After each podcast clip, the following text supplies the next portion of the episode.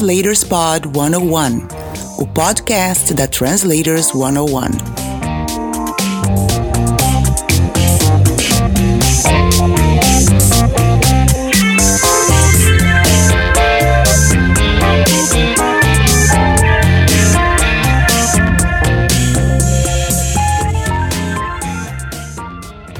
Olá, tudo bem com você?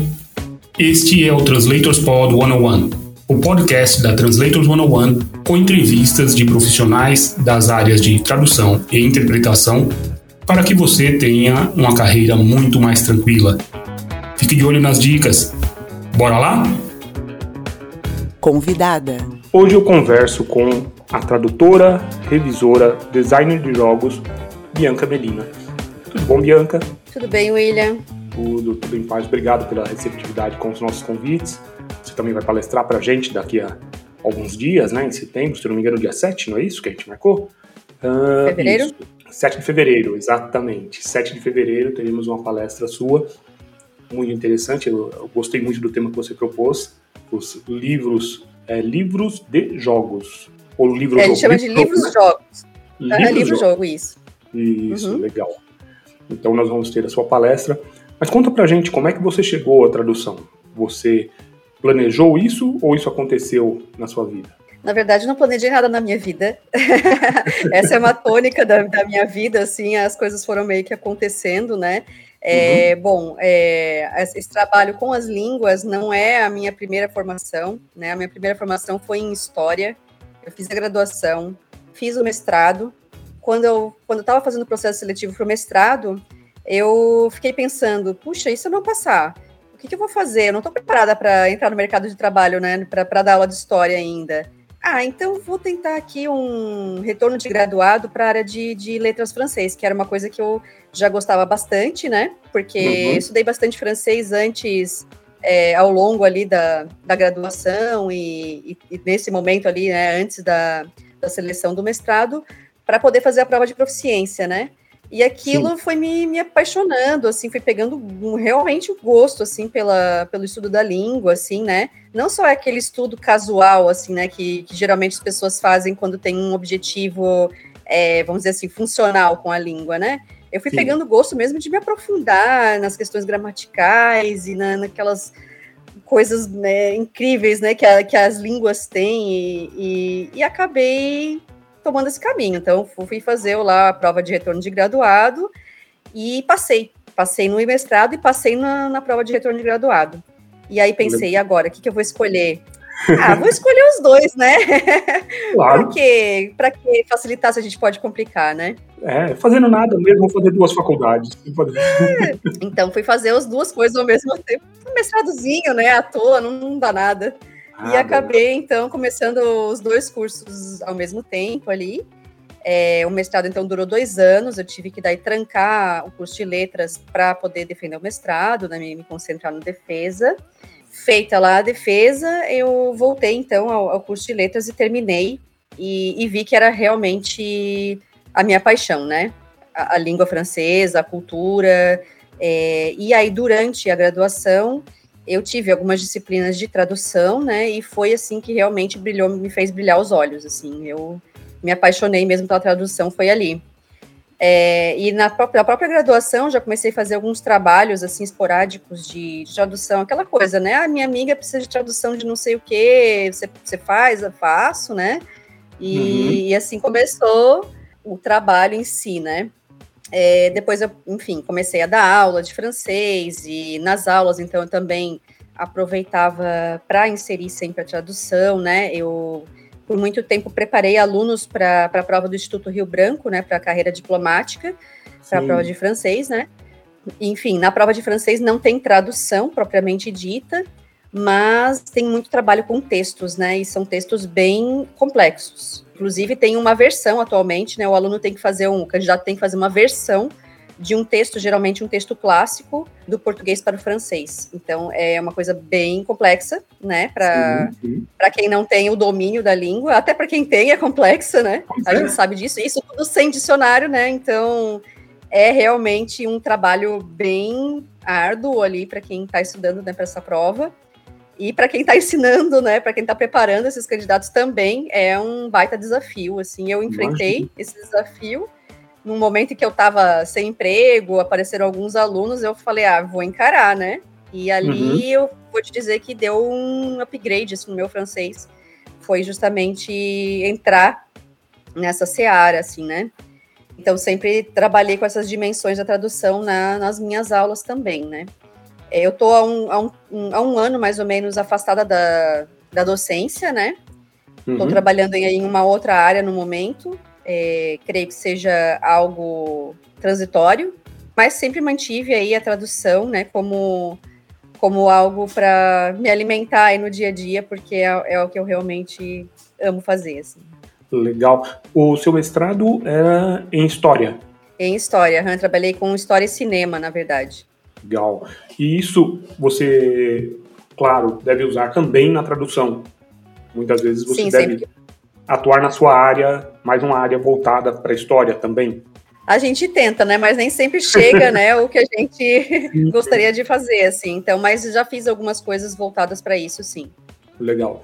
E você mora em Paraná? No Paraná, é? No Paraná, né? Florianópolis, Santa Catarina. Errei, errei. Legal. e aí tá você perto. fez. A faculdade que você fez foi aí na Federal de Santa Catarina? Onde foi? Foi, todas, né? Tanto a graduação em História, quanto mestrado, quanto curso de Letras foi aqui na Federal. E é bem forte em tradução aí na, na Federal de Santa Catarina, né? Sim, inclusive tem uma, uma linha de pesquisa, na, né, uma pós-graduação, né, que é, aliás, é a pós-graduação em tradução, né, que é a PGET, com uhum. duas linhas de pesquisa daí de, distintas, né, e, enfim, inclusive estou de olho aí nessa, nessa pós-graduação. Legal, é, a gente não para de estudar, né, a gente que gosta dessa área, vê um curso e fica, hum, acho que eu vou fazer esse daqui, ah, esse daqui também. E aí a gente vai cada vez mais aprendendo, ampliando os horizontes e, claro, arrumando, é, tendo mais opções de trabalho também. Exato. E você também é, desenvolve jogos, né? É designer de jogos, jogos analógicos, né? Jogos de tabuleiro, você disse. Ou também eletrônicos? Isso. Não, só de tabuleiros. Eu, eu manjo zero de, jo de, jogos eletrônicos, assim. Inclusive, não sou uma jogadora de videogame, assim, assídua, né? Joguei uhum. algumas coisas, assim, de vez em quando, esporadicamente, jogo aí alguns joguinhos de luta que eu gosto de jogar, mas não sou uma consumidora desse tipo de, de jogo, não. Minha, minha praia é jogo de tabuleiro mesmo. Inclusive a criação. Legal. E fala um pouquinho sobre o desenvolvimento de jogos de tabuleiro, como funciona isso, como é uh, o dia a dia de alguém que está desenvolvendo um jogo. o dia a dia de quem está desenvolvendo um jogo é tentar equilibrar trabalho remunerado com desenvolvimento de jogos, né? Porque, infelizmente, Sim. A gente não consegue viver disso, né? Ninguém no Brasil e poucos no mundo conseguem sobreviver de jogos de tabuleiro, né? Então, a não ser que você crie o novo banco imobiliário, War ou, ou outros aí, você vai, vai ter que ter uma, uma profissão principal, né? E ter que equilibrar ali e dividir o seu tempo entre as, as suas atividades, né? Poxa, mas não é todo mas... mundo rico. Criar um joguinho de tabuleiro ali, você não ganha royalties, você não vai ficar rico com isso? Vai se for um War, se for olha, um Monopoly, um jogo um banco imobiliário, né? Exatamente. Eu até hoje, olha, eu me sinto uma vitoriosa para eu conseguir fazer minha cozinha planejada com os royalties do jogo de tabuleiro. Então, já achei que foi um grande marco aí na carreira, né? É, mas, enfim, engraçado, né? Os jogos de tabuleiro também é, é, acabaram se tornando uma paixão, né? E o desenvolvimento acabou também é, vindo aí nessa esteira.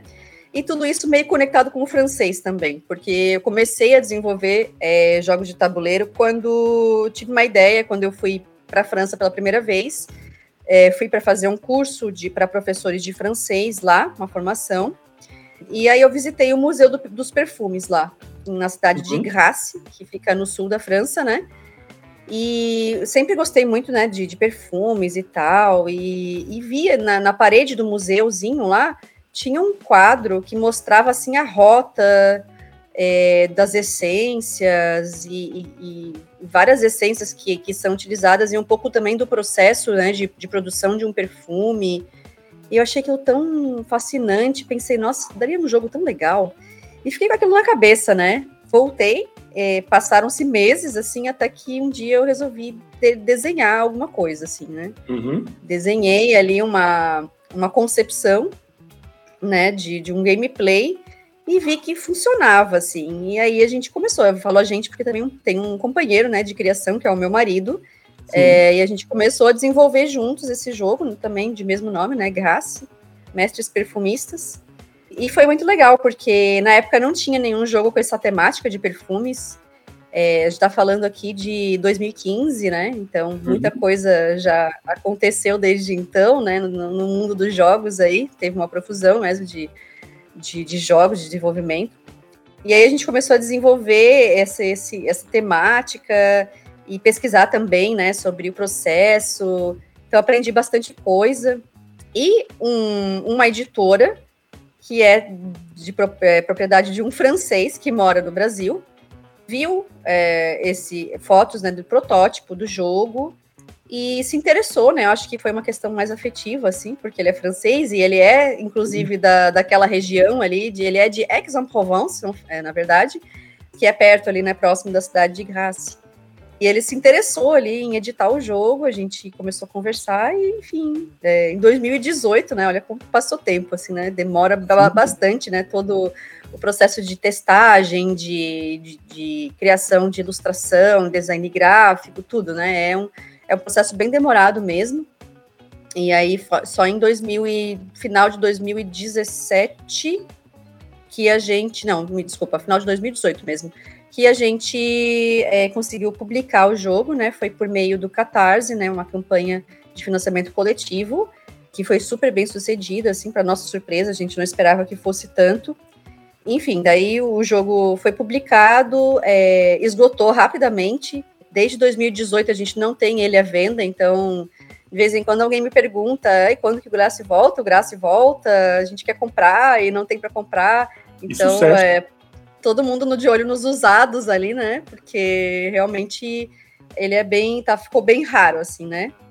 E a gente pretende agora lançar uma segunda edição, né, provavelmente né, no primeiro semestre agora de 2023. Espero que dê tudo certo. Ah, que legal. E aí, a, na hora de criar esse jogo, provavelmente a historiadora também adorou, né? Com certeza. Então é, é muito legal, porque com, poder confluir todas essas áreas de estudo, todos esses interesses, né? Com, inclusive uhum. com hobby, inclusive com temas que não tem a menor obrigação de saber a parte técnica, que é essa parte do, dos perfumes e tal, mas aí a historiadora entra em ação e vai atrás, né? Então foi muito bacana e isso acaba é, sendo que uma tônica, assim, da, do meu perfil como desenvolvedora, assim, né? Eu uhum. depois vi, vim a criar outro jogo na sequência, que também teve essa, essa mesma dinâmica assim de, de pesquisa, de se interessar por um tema, ir atrás. Então é legal colocar todas as personas ali em ação. Assim. Pois é, o outro jogo é rock and roll, alguma coisa assim. Não, esse na verdade é o Overdrive, ele é o Overdrive. primeiro jogo, ele é anterior ao, ao mas ele é de autoria principal. Ah, então não são só dois jogos. é porque esse eu não falo que, que foi o meu primeiro jogo, porque ele é. foi é, concebido pelo, pelo Moisés, né, que é o meu companheiro. Ele que uhum. concebeu o jogo, eu entrei mais como, como coautora, assim. Então, embora a gente apareça os dois nomes, né, como autoria, eu me considero mais uma coautora, assim, né? É, uhum. o Grace mesmo foi o primeiro em que eu me vi como autora, em que eu concebi desde o início, tanto a parte temática quanto a parte é, de gameplay, né? Então, por isso uhum. que eu não mencionei. Mas aí o terceiro jogo, que é o Hokusai, na verdade, ele aí foi, foi feito também é, de forma bem colaborativa entre nós dois, né? Nós dois somos autores do jogo. E é um jogo sobre pintura ukiyo-e, que é aquela pintura, vamos dizer assim, uma xilogravura japonesa, né? Para quem conhece. Uhum. É, um, um, o Hokusai é o maior, é, é, o, é o artista mais conhecido, né? Dessa, desse estilo que tem o quadro da grande onda, que acho que todo mundo aí deve já ter visto em algum momento, aí às vezes até não associa, mas é super famoso, né? E aí a gente trabalhou também, pesquisamos bastante sobre tanto sobre a técnica, né, quanto sobre a parte histórica mesmo do Kyoe. E aí é, esse jogo também foi feito por financiamento coletivo, também pela mesma editora do Grace, né, que é a editora Ludens Spirit. Uhum. E foi também muito bem sucedido, né? A, a, campanha foi lançado ano passado, tá? Ainda temos é, aí bastante no mercado esse, esse jogo rodando, assim. Ficou belíssimo, né? Então, para quem se interessa aí por temática oriental, fica a dica aí de dar uma olhada. Como é mesmo o nome do jogo? Rokusai. Legal. vamos colocar links aqui para o pessoal também, para eles poderem é, pesquisar depois. O, o, artista que você citou é Katsushika Rokusai. Exato. Que o pessoal gosta né, de saber todos os detalhes. O tradutor é um bicho curioso, né? Bastante. bom, que bom. Então, com certeza a gente vai colocar aqui os links aqui embaixo para o pessoal buscar aí, ver os jogos que você já criou e é, quem sabe quando sair novamente. Nós temos um, um, grande número de pessoas que gostam de jogos de tabuleiro. Temos inclusive um concurso na Translators, né, que o nosso amigo em comum, o Ivar, que foi quem me colocou em contato com você, é um dos jurados. Foi uma, uma ideia que partiu dele e da Luciane. Luciana, desculpe, Luciana, desculpe, a Luciana Galliani. Né, e nós temos esse concurso aqui, o pessoal faz a tradução de um jogo de tabuleiro e eles são alguns dos jurados. Muito legal. Vou colocar os links para o pessoal poder assistir. E o Overdrive, fala um pouquinho do Overdrive. Eu sei, você falou, né, que, não, que foi é mais uma concepção do Moisés, né? Mas fala um pouquinho sobre ele. O Overdrive é um jogo sobre é, batalha de bandas de rock, uhum. é, num multiverso. então tem uma pegadinha assim de, de fantasia, assim, num, um pequeno lore ali, né, no, no jogo. E é um jogo de, de dados, mas para quem, quem conhece as mecânicas de jogos modernos, é de alocação de dados. Para quem não conhece esse tipo de jogo ainda, é, é tudo diferente do quanto é jogos de dados que vocês imaginarem. Então, são mecânicas modernas, né? Então é difícil até de, de explicar para quem não conhece aí. Uhum. Mas tem muitos vídeos no, no YouTube de gameplay ensinando como jogar, e o pessoal que tiver curiosidade pode pode é, se informar através desses vídeos aí, quem sabe até consegue é, abrir novos horizontes, né? Com um novo hobby, talvez, né? A gente, a gente, a gente que é do hobby adora propagar, né? A gente adora contagiar as pessoas e fazê-las gastarem seus dinheirinhos aí com, com jogos de tabuleiro. Não, não tô falando isso como criadora, mas como disseminadora mesmo da, do hobby, né? Porque a gente adora ter amigos em várias partes do Brasil e vai e viaja e acaba combinando para jogar, assim, é bem divertido mesmo. Já conheci muita gente, assim, dessa forma, né, que acho uhum. que não conheceria de outra forma, né, é uma coisa que aproxima muito as pessoas, assim, então... Então é um jogo bem é, mais, mais família, assim, né, com regras um pouco mais simples. Ele também foi lançado em 2018, também por financiamento coletivo no Catarse, mas aí por outra editora, foi a editora Sherlock, que já não está mais atuando no mercado, né? Foi nosso primeiro projeto, então a gente passou ali por algumas dificuldades durante a campanha, né? Por ainda não saber direito os caminhos, né? E, uhum. e, e a editora também, ela estava no seu início, então é, a gente vai aprendendo, né? Com, uhum. com, esse percurso, assim, né? Mas foi uma experiência bem bacana, foi um grande aprendizado que serviu mesmo de base para os próximos, né? Então é um jogo que a gente tem bastante carinho por ele também. Legal. E tradução? Você já fez tradução de jogos de tabuleiro também? Eu já fiz, uhum, inclusive tem algumas aí que ainda não foram, de, jogos que ainda não foram lançados, né? Então uhum.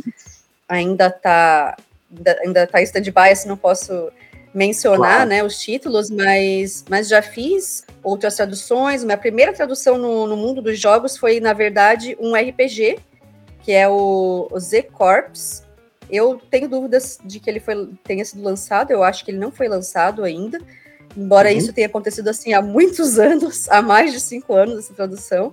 É, a editora, lá, eu não lançar sei, no momento é, propício. É, eu não sei exatamente por que a editora não lançou, ou se pretende lançar ainda ou não, porque é uma é um RPG de sobre zumbis, então eu acho que talvez também já tenha passado um pouquinho a febre, né, de zumbis. É, na época ainda estava rolando ali o Walking Dead, estava bem em voga né, essa temática. Eu não sei então se, se eles ainda têm né, como né, nos planos esse lançamento, mas foi meu primeiro, minha primeira tradução. Foi naquele momento em que eu senti que eu queria trabalhar com tradução e saí batendo na, nas portas das editoras de jogos, né, e de RPG, uhum. Para pedir uma chance, né? Aquela coisa bem, Sim. bem de início de carreira, bem humilde, assim, me dá uma chance, eu cobro bem baratinho, eu só quero ter experiência, né? E foi bem assim mesmo que, que rolou. Ele, a editora New Order me deu essa chance de traduzir. Eles me mandaram uma amostra de um outro RPG para fazer um pequeno teste. É, eu fiz, eles gostaram do resultado e aí a gente fechou esse, esse, então esse RPG que eu traduzi, né? Mas aí também muitos erros no meio do caminho, no sentido de relações mesmo entre tradutor e cliente, né? Como era inexperiente ainda, a gente fez um contrato, é, estabeleceu um prazo que acho até que partiu mais da minha parte do que da deles. O prazo, depois eu vi que era super apertado, é, não condizia muito com a minha realidade, porque na época eu dava aula também, então eu chegava das aulas e ia correndo traduzir, ficava horas durante um dia traduzindo, e vou te dizer assim que no, da metade para o final do livro eu já não conseguia digitar, porque não tinha um espaço ergonômico para trabalhar. Isso é importantíssimo. Eu já estava num nível de, de, produtividade assim que estava é, muito acima do que eu, do que eu era capaz para poder cumprir o prazo. Ainda uhum. pedi até uma extensão de prazo de uns 10 dias na época, é, e ele atendeu prontamente, né, o editor. Enfim, consegui terminar, eu acho que foi uns 40 dias para a conclusão do livro, enviei para ele e, e, depois ele foi ver assim, sei lá, meses depois da tradução, né? Então eu percebi que toda aquela correria, todo aquele desespero, na verdade, não, não, tinha razão de ser, mas eu, eu entendi que era muito mais da minha parte, né? Porque queria deixar uma boa impressão, né? Como o primeiro trabalho. Então me desesperei mesmo, mas poderia ter feito com muito mais calma, com muito mais esmero até, né? Porque quando a gente tem tempo, a gente consegue prestar uhum. muita atenção aos detalhes, então eu não consegui voltar ao texto e fazer uma grande revisão profunda, assim, né? Eu revisei, mas e também você revisar o seu próprio trabalho, é, a gente sabe que, que tem suas limitações, né? Então todas todas essas, essas lições ficaram aí para futuros trabalhos, né? Para não repetir, na verdade, os mesmos erros. Mas foi muito legal porque abriu uma porta para mim, né? é, uhum. na, no sentido de que começar a criar um portfólio. E depois eu tive outras, outros trabalhos de tradução, daí foi de livros-jogos, né, que, que são esses justamente é, sobre os quais eu vou falar na palestra. Daí já para a editora Grok, Grok Games. É outra experiência, totalmente diferente, né, porque a narrativa ela não é linear, é, mas eu vou falar bem detalhadamente sobre isso na palestra. Mas foi super legal também. Depois traduções de manuais, né, de, de, de, jogos de tabuleiro também, esses que eu, que eu ainda não posso mencionar, né, mas a questão é que no Brasil chega muito pouco material de, de jogos de tabuleiro em francês, né, que é a língua com a qual eu trabalho.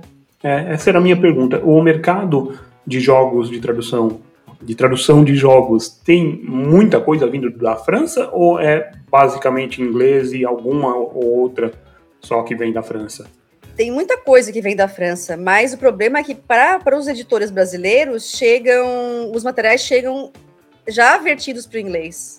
Você faz assim, e a, aí, a tradução da tradução. Eu não faço, né? Porque eu não trabalho com inglês, mas aí uhum. eles vão pegar um tradutor do inglês para o português que vai traduzir uma tradução da tradução, né? Que aí já é um negócio que pode gerar é, inúmeros problemas aí, se tratando uhum. de manuais, especialmente quando são jogos mais complexos, né? com muitas regras e tudo mais. Então, o ideal seria que, que chegasse o original para que minimizasse né, essa, esses Sim. erros aí que, que acontecem na parte de editorial mesmo, né? É, uhum. Então, o fluxo é muito maior da língua inglesa, não, não tem nem comparação, assim. É, eu continuo batendo de porta em porta nas editoras, né? Sempre lembrando, assim, olha, eu traduzo do, do francês, né? Caso você tenha aí algum algum jogo né, nessa língua. Mas a verdade é que chega pouca coisa mesmo, por, por conta dessa desse meio do caminho aí que, que acaba se transformando aí pro, pro inglês e, e a gente acaba ficando, né, dependente do, do que vem em inglês mesmo. Sim, se eu, eu talvez eu esteja falando uma besteira, mas a Galápagos é a, ma a maior editora, né? Eu acredito, aqui no Brasil. Se não. Sim, a, uma das, né? A, a Galápagos foi comprada por uma empresa francesa, não foi? Foi, ela foi comprada pela Asmodee, ela já era a maior e ela foi comprada pela maior das maiores, né? Que é a Asmodee. Que a Asmodee comprou o mundo inteiro, então comprou a Galápagos também, né? É, Galápagos uhum. realmente tem um, um, fluxo de lançamentos assim impressionante, né? É, a gente já não consegue mais acompanhar os lançamentos. É, toda semana uma série de títulos são lançados, então é um fluxo realmente impressionante, assim. Não tem é, então... como alcançar assim a Galápagos. E isso não foi uma, uma mudança nos planos para trazer mais coisas do original francês? Claro, né? É, o fato de estar tá sendo subsidiária de uma empresa francesa talvez trouxesse mais títulos do original francês, né? É, mas é porque como a, como a Asmodee é uma empresa que atua no mundo inteiro e traz muitos títulos de outros países também, né? Estados Unidos, Inglaterra. Acaba que não tem muito essa relação, assim, sabe, de direta com, com os títulos em francês, assim. Então, não vejo assim como conectar as duas coisas, né? Parece, uhum. parece que faria muito sentido, mas não é? na verdade não pela extensão dela. Ela é um conglomerado gigante, né? E uhum. acaba vindo mais títulos mesmo, eu acho, dos Estados Unidos, no fim das contas. Entendi. E uh, os, seus, os seus jogos têm uma, um planejamento de internacionalizá-los para o francês, para o inglês? É sempre um sonho, né? Que a gente tem, assim. Inclusive, a gente sempre procura desenvolver os jogos independente de idioma, né? Para facilitar justamente essa, é, esse processo, né? Mas é, isso fica muito é, na dependência da editora que detém os direitos, né? Porque uhum. a partir do momento em que eu assino com uma editora aqui, ela detém os direitos para negociações é, internacionais, né?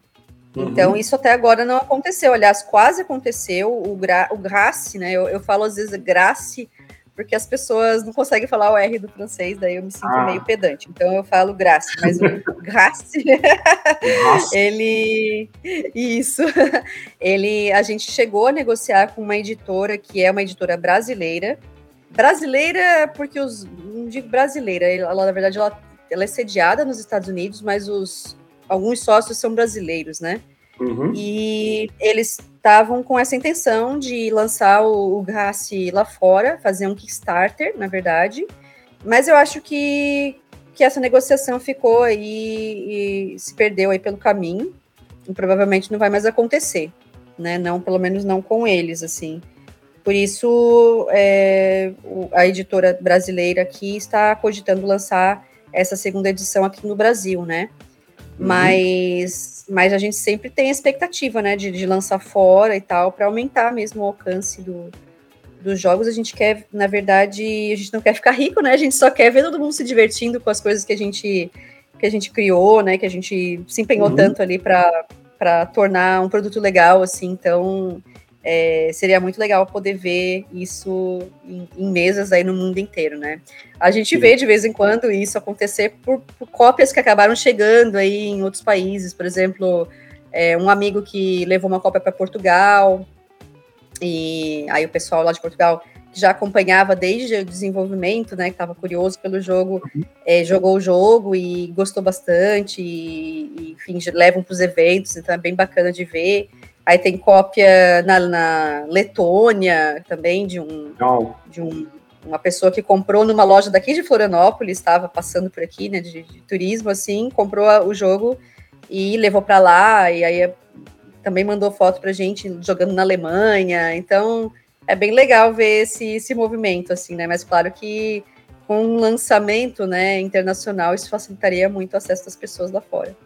Ah, legal. É, mas é, você falou, né? A intenção não é ficar rico, mas ficar também não faz nenhum problema, né? Não é nenhum problema. Não ia achar ruim.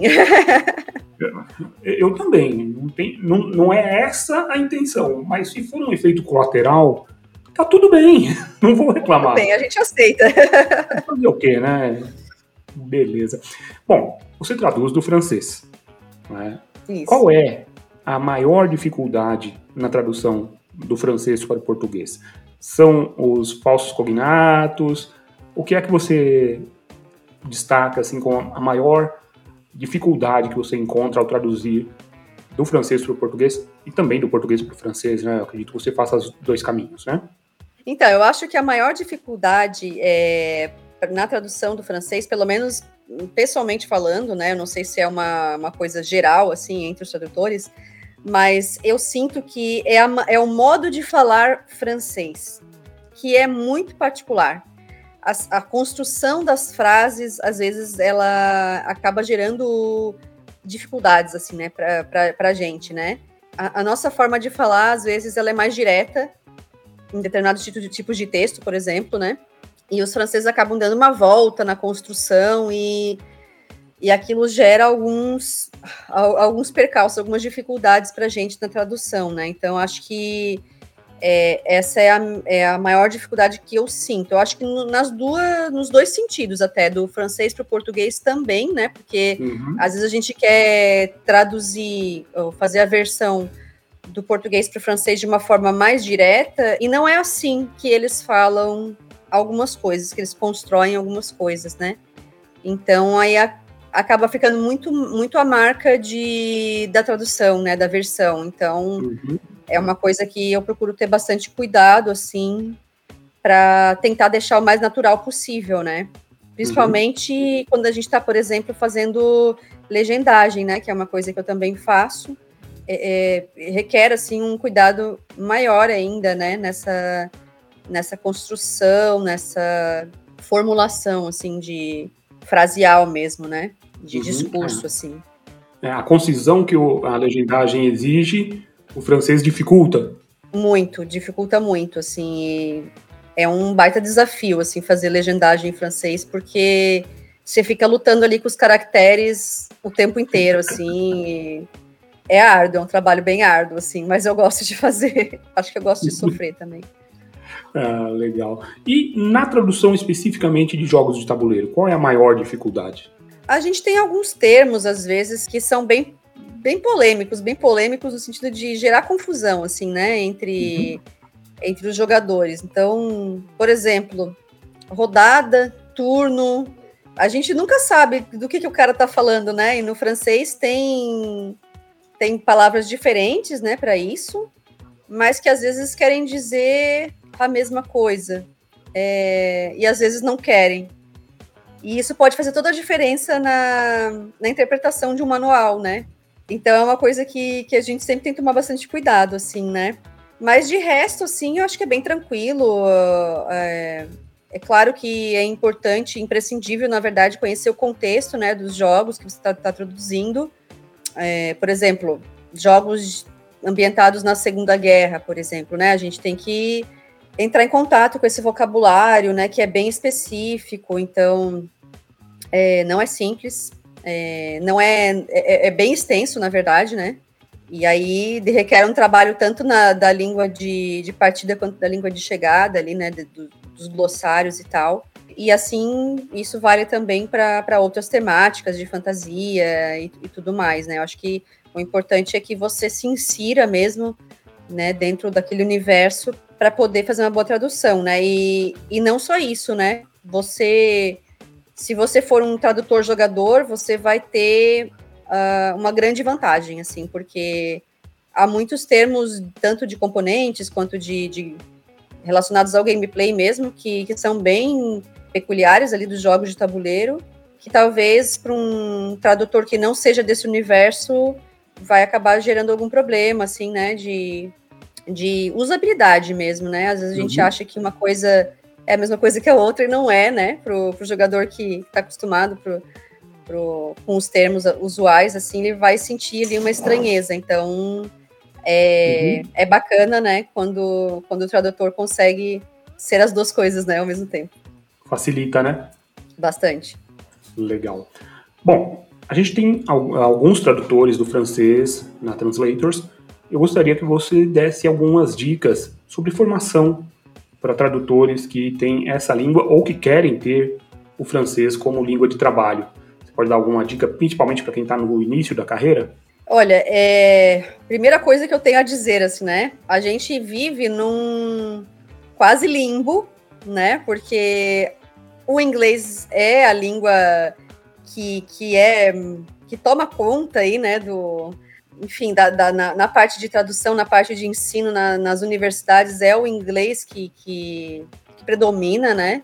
e aí a gente acaba ficando um pouco uh, carente assim de informações específicas na área do francês, né? Eu já procurei muitas vezes e, e confesso assim que não encontrei especificamente para o francês, né? Então, é, o caminho que eu fiz foi o caminho da universidade, né, de fazer letras e depois é, buscar essa, esse aperfeiçoamento na tradução pela prática, e não por, por, por meio de cursos, por, por justamente termos nessa né, carência aí no mercado nacional. É, e não sei se esse é o melhor caminho, mas é, talvez seja o único na área do é. francês, né? É, temos que ser realistas, né? Até esses colegas tradutores de francês conhecem aí outras formações específicas. É, seria muito legal aí se pudessem compartilhar, né, de alguma forma. Uhum realmente é, é difícil, né? Aqui onde eu moro, em Florianópolis, é, o espanhol também tem um lugar de muito destaque pela proximidade com, com a Argentina, Uruguai e Paraguai aqui, né? O francês tem um lugar mínimo aqui dentro da minha cidade, por exemplo, por conta de uma, uma pista de, de pouso do, de aviões, né? Da época anterior à Segunda Guerra ali é, que, que, que, fica na, numa praia aqui, que é chamada Praia do Campeche, que dizem que o Saint-Exupéry esteve pousando ali, né? E aí hum. tem uma história de um pescador que fez amizade com ele e chamava ele de Zé Perry, porque não conseguia pronunciar Saint-Exupéry, né? Mas e, Zé Perry tá bom, hein? Tá Zé bom. Perry é muito bom, é uma boa sacada. Vou adotar Zé Perry.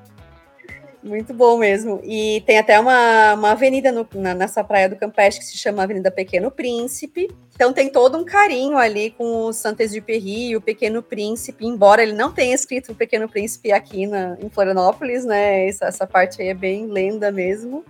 É, mas é o, vou dizer assim, é o único lugar que, que o francês acaba tendo um pouquinho mais de destaque é nessa localidade, assim, né? Mas é sempre uma luta para disseminação, né? Eu sou atualmente fui eleita presidente da Associação de Professores de Francês de Santa Catarina.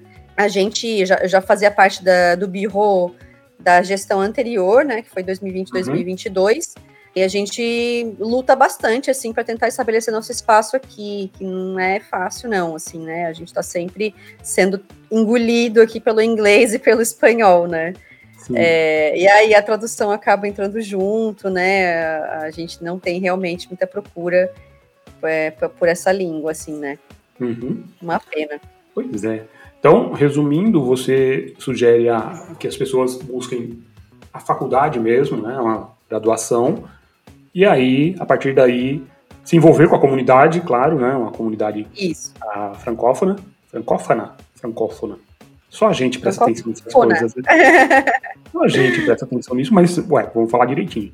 É, com a comunidade, é, de repente assistir algum, alguma coisa que você tenha no, no YouTube para em francês, assistir filmes em francês. Aliás, tem um filme sobre tradutores, que chama Os Tradutores, que é em francês. Ah, foi, é, e é novo, é, faz dois anos, mais ou menos. Quem fez a tradução para a legendagem foi a Milena Rosa. É um, é um filme interessante para quem está interessado aí, interessante para quem está interessado, tá ótimo. Tá, para quem tem interesse no francês e na temática já de tradutores, então vale muito a pena. Legal. Bianca, muito obrigado pelo seu tempo, obrigado por, pelas dicas, por contar para a gente como é o desenvolvimento né, de jogos de tabuleiro algo bastante interessante. Eu, como eu te disse numa outra conversa, acho que a última coisa que eu joguei em jogos de tabuleiro foi War. Não foi recentemente, não, foi ali para os anos 80. Então, eu tenho uma visão muito limitada com relação a jogos de tabuleiro, né? Do que é, como funciona e tudo mais. Converso às vezes com o Ivar, ele me fala algumas coisas, mas é um, uma área que eu tenho bastante interesse também pelo nosso concurso que nós temos aqui na Translators. Muito obrigado. A gente se vê novamente na próxima, na, na nosso próximo encontro, que é dia 7 de, de fevereiro, tá? com a sua palestra. E o pessoal vai ter todas as informações que você falou aí, a gente vai colocar aqui embaixo nos comentários para o pessoal poder te acompanhar. Valeu, William. Eu que agradeço pela, pelo convite, né, para participar aqui do podcast. Espero aí que que a gente possa fazer mais encontros, mais parcerias, é, que a gente possa estar sempre em contato. Foi muito legal conhecer a comunidade. E é isso, então, até dia 7 de fevereiro, aí quando a gente vai conversar um pouquinho mais detalhadamente sobre os livros jogos. Legal, obrigado. E como diria certo personagem, por enquanto é só, pessoal. Na semana que vem estaremos de volta com mais uma entrevista para vocês. Até lá! Esse programa só foi possível graças aos assinantes premium da Translators 101. Para ter acesso a todas as nossas palestras gravadas, todos os nossos eventos, presencial ou online, tente se tornar um assinante visitando translators101.com.br. O custo é extremamente baixo, você terá acesso a conteúdo e certamente ajudará na sua formação como tradutor ou intérprete.